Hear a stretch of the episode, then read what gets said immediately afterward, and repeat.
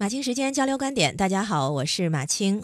嗯，在上海车水马龙的街头，一名衣衫褴褛的流浪汉席地而坐，蓬头垢面，但语出惊人。面对陌生人的镜头，他用标准的普通话可以讲《左传》、讲《尚书》，可以讲企业治理、谈各地掌故，也告诫人们善始者众，善终者寡。呃，多段视频在网络上流传，于是他呢成了网红，他被网友称之为国学大师。他到底是谁？是奇才还是网络炒作？红星新闻的记者多方调查核实，他真名叫沈威，是上海人，已经流浪了二十六年。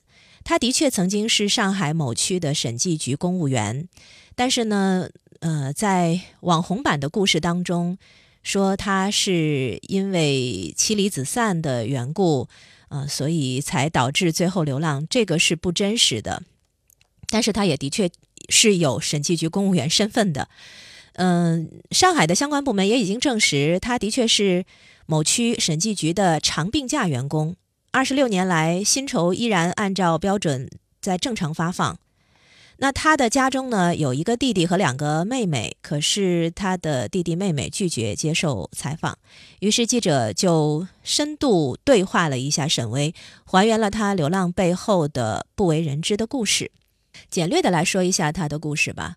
他的父亲当年曾经是航海专业的本科生，父亲要他学理科，可是他呢喜欢历史文学，所以他小时候就偷偷瞒着父亲偷偷买这种历史文学方面的书，就养成了捡垃圾去卖的习惯。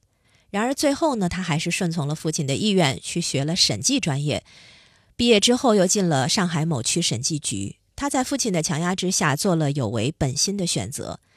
在学校，在单位，他捡垃圾的习惯却依然保留着，而这个习惯是他和周围人以及周围环境格格不入的原因。他跟记者说，单位的领导认为他脑子坏了，就让他回家待岗了。不过，记者也特别注明，这个说法被单位否认了，他们并不承认是他们主动逼走沈巍的。那不管是谁主动，谁选择，最后的结果都是他没有办法在正常的岗位上待下去。不仅正常的单位他待不下去。捡垃圾的习惯还让他接连失去了住处，老房子被拆，租房住呢连续被邻居投诉，最后都被赶出来了。于是他就正式流浪街头。那这已经是二十六年前的事儿，如今他已经很习惯他的这种流浪生活。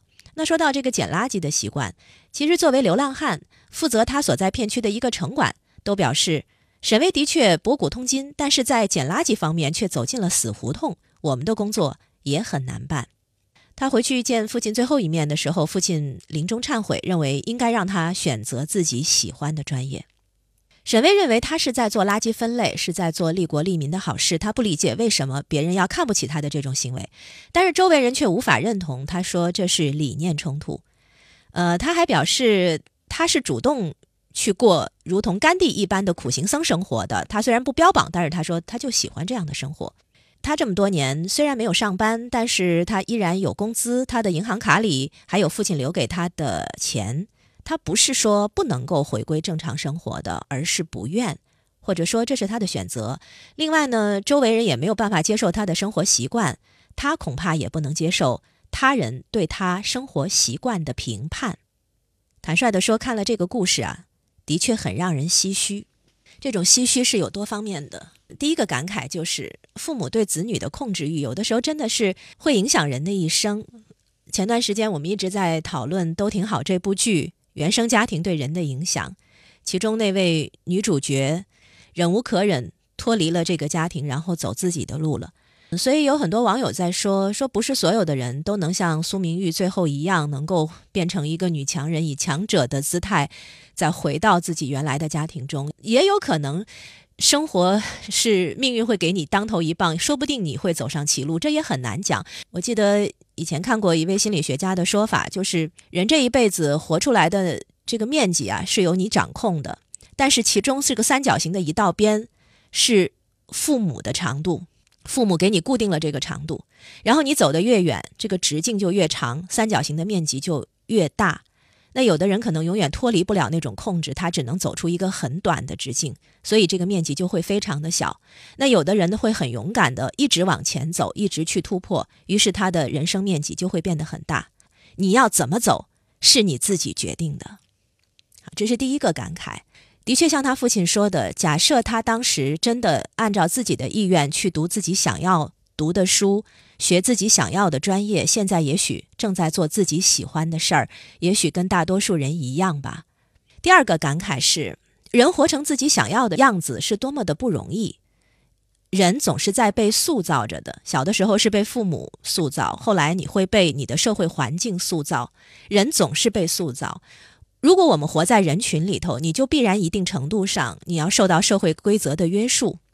那像沈巍，他喜欢捡垃圾，他认为那是垃圾分类。但是当他把自己周边的环境都变成垃圾站的时候，周围不会有人喜欢这种模式的垃圾分类。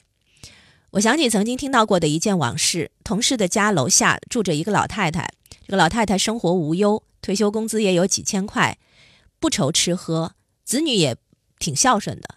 但是这老太太有个习惯，就是捡垃圾，什么都往院子里头堆，堆不下了，甚至堆在楼道里。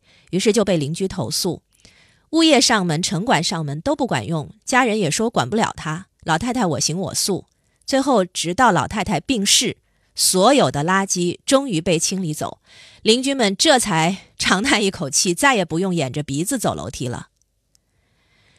不是所有的事儿，咱们一定都要判断一个是非对错。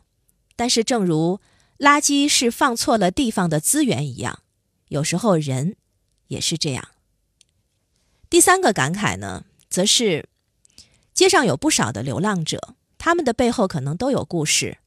那沈巍呢，是被塑造成了一个所谓流浪者的大师的故事，但是那是因为他的环境和他的学识之间形成了对比，所以才会产生了这样的一种。大师般的感受。那除此之外呢？还有一个原因，就是我们会下意识的期待在隐居者当中寻找大师，就如同在武侠小说里看到扫地僧一般。但是实际上，众多的流浪者背后，也许就是普通的故事，没有那么多的超出你我想象的大师。我曾经在一个冬夜，在新街口看到一个睡在屋檐下的老人。我看他的铺盖实在是太薄了，于是呢就去跟他聊了两句，先是告诉他哪里有救助站，嗯，怕他太冻着，因为那天听到天气预报说会下雪。那后来他不愿意去，我就从家里拿了床被子给他，然后坐在那儿跟他聊了一会儿。这个老人呢已经七十多岁了，他是东北人，但是年轻的时候到了云南，在云南当地结婚生子。本来一直靠修自行车为生，可后来老了，家庭也发生了变故，也离开了子女，不再跟家人联系，开始了自己的流浪生活。问他为什么不回故乡呢？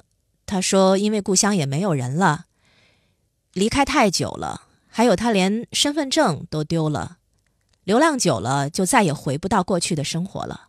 于是他只能一站一站，毫无目的的继续流浪下去。”我又送了他一个收音机，希望能够在他寂寞的时候，依然手里有一个和世界保持相连的工具。那这个事儿，这个场景，呃，在我的脑子里已经盘桓了很久。这个是十几年前的事儿了，当时他就七十多，所以我在想，今天可能已经不在人世了吧？其实第二天早上上班的时候就已经发现他不再在那个屋檐下了。我就想，大多数的。我们身边的这一些你能看得到，或者是你看不到的流浪者，他们的故事就是这样的普通的故事，远不如沈巍的故事那般能够激发大家的好奇。他们都不会成为网红，他们的故事没有超出我们的想象，不是每个人都能被人看见和听见的。